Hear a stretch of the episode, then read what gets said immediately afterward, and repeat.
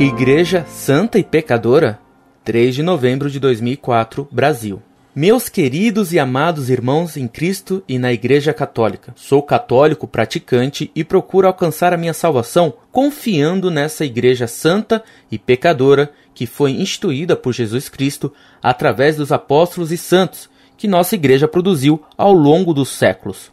Tu és Pedro, e sobre esta pedra edificarei a minha Igreja o cristianismo, cujo único e legal representante é a Igreja Católica Apostólica Romana, a verdadeira e a única Igreja Universal. Devido nossos dogmas e liturgia, há mais motivos para sermos universal, coisa que os queridos irmãos sabem mais do que eu, um humilde e simples historiador e professor de história. Sou servo da renovação carismática católica e lhes afirmo: sou católico acima de tudo. Não me comparo aos separados protestantes ou evangélicos, como se chamam mas não abro mão de viver uma experiência marcante no Espírito Santo, coisa que só adquiri condições na RCC. Sei que muitos nós católicos erramos ao não conhecermos nossa igreja, e por isso não somos fiéis e, quando nos agridem, ficamos com cara de bobos e não defendemos a nossa mãe igreja. Mas gostaria de pedir a vós, amados irmãos, que procurem conhecer a RCC por dentro e sentir que nós somos católicos dentro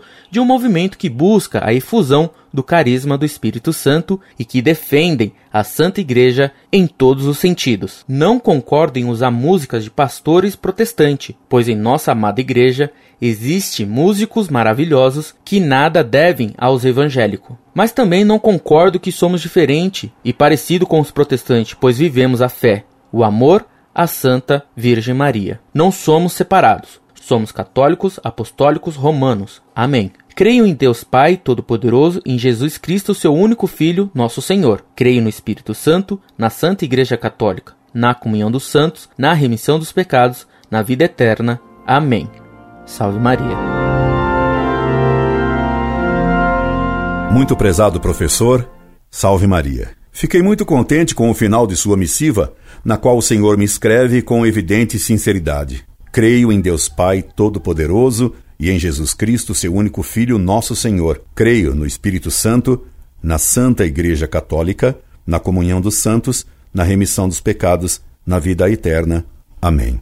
Deus o guarde na fé da Santa Igreja Católica Apostólica Romana. E o Senhor, para ressaltar a sua fé na Igreja, o Senhor colocou em maiúsculas as palavras Santa Igreja Católica. Muito bem. Mas então permita-me notar, meu caro professor, que se é assim, o senhor não poderia ter escrito no início da sua carta: Sou católico praticante e procuro alcançar minha salvação confiando nesta igreja santa e pecadora que foi instituída por Jesus. Afinal, para o senhor, a igreja é santa ou pecadora? A tese de que a igreja é santa e pecadora vai diretamente contra o que se diz no credo que cremos na igreja una, santa, católica e apostólica.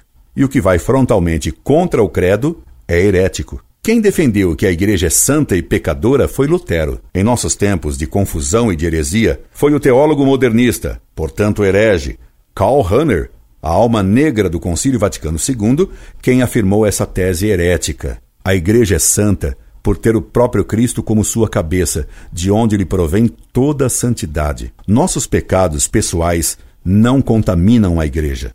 Pelo contrário, é a Igreja que nos santifica por meio dos sacramentos instituídos por Jesus Cristo. Por isso, é completamente contra a fé dizer que a Igreja é santa e pecadora. Essa tese herética de origem luterana parece que é aceita nos meios carismáticos da RCC, o que comprova como esse movimento corrompe as pessoas com um espírito protestante e herético, e então mesmo pessoas sinceras, como o senhor me parece ser, acaba caindo em erros sem perceber, pois de fato creem na Igreja Santa ao recitarem o credo e depois, contraditoriamente, afirmam, como Lutero e Hanner, que a Igreja é santa e pecadora ao mesmo tempo.